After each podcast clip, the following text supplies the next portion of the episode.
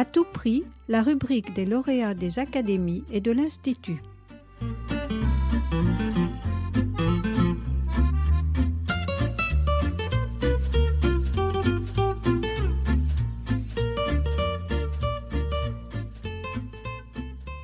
Bonjour, euh, je suis Charles Loivial, je suis conservateur euh, à la Bibliothèque nationale de France au département des manuscrits.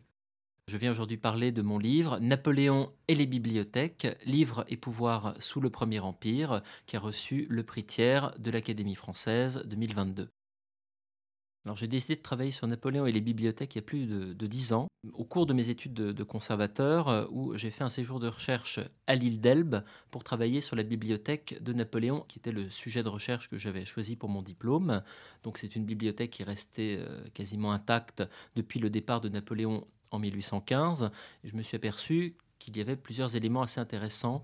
Par exemple, euh, la sélection des livres. On pouvait sentir que Napoléon avait lui-même choisi certains titres, ce qui était assez frappant. On pouvait voir euh, ce qu'il avait lu. Il y avait encore des signets, il y avait des pages qui avaient été cornées. Et enfin, il y avait toute la question des provenances, puisque ces livres de l'île d'Elbe provenaient pour certains de France. Il les avait amenés avec lui en quittant le, château de Fontainebleau. D'autres avaient été achetés à des libraires euh, dans différentes villes d'Italie. donc, il y avait là euh, vraiment toute une histoire à reconstituer d'une bibliothèque. Et ensuite, en poursuivant le raisonnement, en reprenant les liens qu'il y avait avec la bibliothèque de Fontainebleau, j'ai voulu continuer à étudier les autres bibliothèques. Et de fil en aiguille, euh, j'en suis venu à faire euh, des chapitres successifs, des études, des dépouillements d'archives sur toutes les bibliothèques de tous les palais impériaux qui possédaient des bibliothèques. Donc la Malmaison, les Tuileries, Saint-Cloud, Fontainebleau, Compiègne, Rambouillet, Trianon et le château de Laeken en Belgique. Les bibliothèques de Napoléon nous disent beaucoup de choses euh, sur Napoléon lui-même, donc sur son goût pour la littérature, euh, sur son rapport à l'information, sur l'intérêt qu'il a à avoir euh, toujours une information juste avant de prendre une décision. Cela nous en dit beaucoup également sur le fonctionnement du cabinet de l'empereur, donc la façon dont Napoléon gouverne, avec des livres, avec des secrétaires. On avait déjà étudié les secrétaires de l'empereur, mais pas forcément le travail du bibliothécaire, donc c'est quand même un pan assez important euh, de la méthode de travail de Napoléon et donc de ce fameux cabinet de l'empereur qui est vraiment l'organe central du gouvernement impérial. Donc tout ça s'est éclairé euh, grâce à ce livre. enfin, euh, c'est peut-être aussi important de savoir que c'est un livre qui nous en dit peut-être beaucoup sur nous-mêmes, je pense, sur le rapport que l'on peut avoir à Napoléon, sur la fascination qu'exercent les bibliothèques de Napoléon, qui sont très visitées, celles de Malmaison, celles de Compiègne, celles de Fontainebleau, attirent les touristes. Elles sont dans le circuit de visite et on a des témoignages depuis, euh, depuis l'Empire sur des personnes qui veulent absolument voir ces lieux parce que c'est là que l'empereur travaille. Donc c'est là qu'on ressent le mieux sa personnalité. Donc il y a cette fascination pour les lieux et il y a la fascination également pour les livres qui compliquent un petit peu le sujet d'étude, puisque les livres de Napoléon sont considérés comme des reliques. Toutes les reliures aux armes impériales euh, se retrouvent dans des collections privées, euh, parfois dans le monde entier. Il est parfois difficile de les, de les retracer, mais il y a cette idée aussi du livre comme une relique napoléonienne. Et finalement, si c'est une relique, cela nous montre peut-être qu'on associe assez naturellement Napoléon au livre.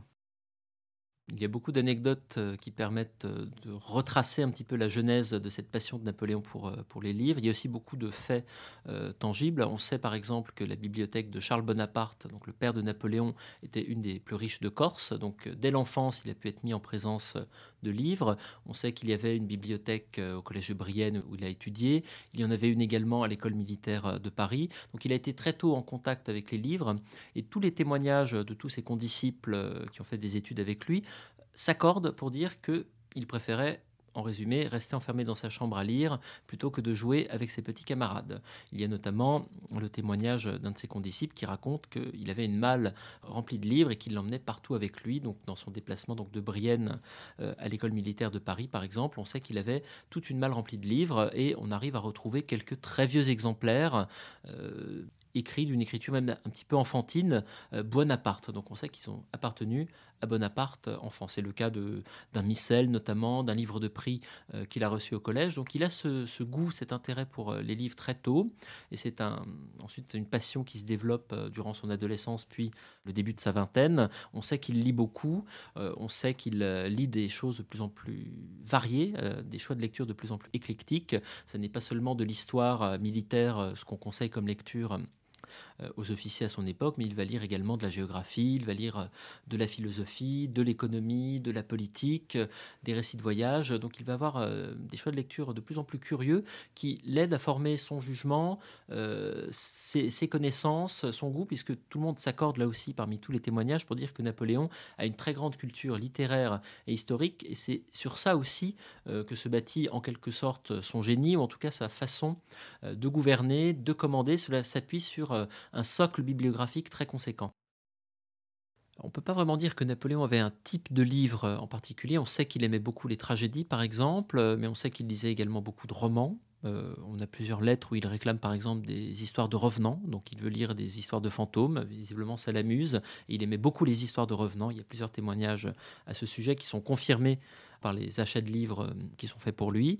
Donc euh, un goût pour la littérature, un goût également pour les classiques, les classiques de l'Antiquité grecque et romaine qu'il lit très volontiers.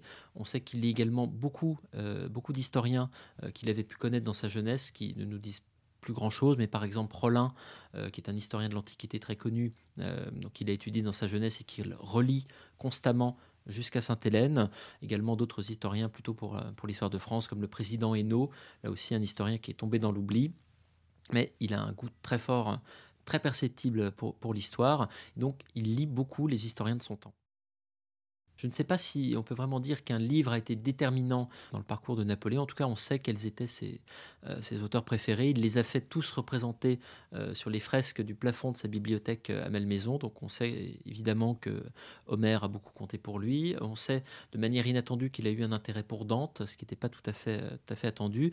Et on sait qu'il aimait beaucoup, ça c'est vrai que c'est peut-être son livre préféré, il aimait beaucoup les poésies d'Ossian donc, euh, qui en réalité sont, un pastiche, un canular littéraire. Il pensait que c'était des livres, euh, des poèmes écrits par un, druide écossais au IIIe siècle. En réalité, euh, ce sont des livres qui ont été écrits par un écossais au XVIIIe siècle, qui voulait se faire passer pour une sorte d'Homère écossais, mais apparemment c'était une, une littérature qui lui plaisait beaucoup. Pour Napoléon, donc le livre a une dimension de délassement. Il aime lire des romans, par exemple, ou du théâtre, mais également c'est un outil de pouvoir très concret. Il, va lire beaucoup de livres d'histoire dans une optique politique. Par exemple, avant, de déclarer la guerre à la Prusse en 1806, il va se faire livrer euh, tout ce qui existe comme bibliographie à l'époque sur les campagnes des généraux prussiens au XVIIIe siècle, dont certains sont toujours en activité, sur l'organisation euh, administrative de la Prusse, l'histoire politique de la Prusse. Pour connaître son ennemi.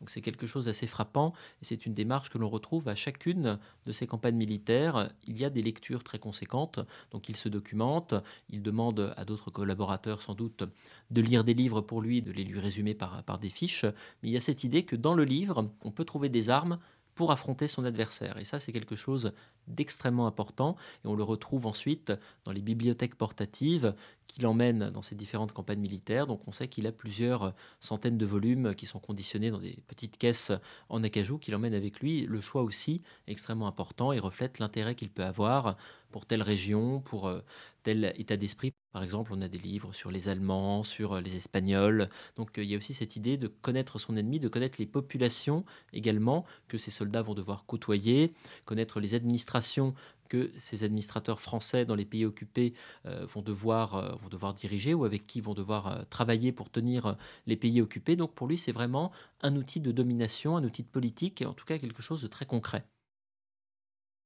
Napoléon a eu deux bibliothécaires à son service, qui sont des personnalités très importantes dans ce livre, mais également peut-être aussi pour l'histoire des bibliothèques en général, même s'ils sont peut-être un petit peu oubliés.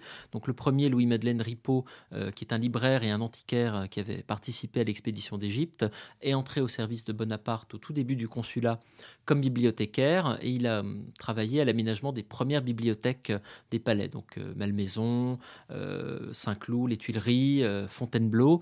Puis ensuite, eh bien, travailler avec Napoléon ne l'a pas vraiment laissé indemne. Il a fait une dépression.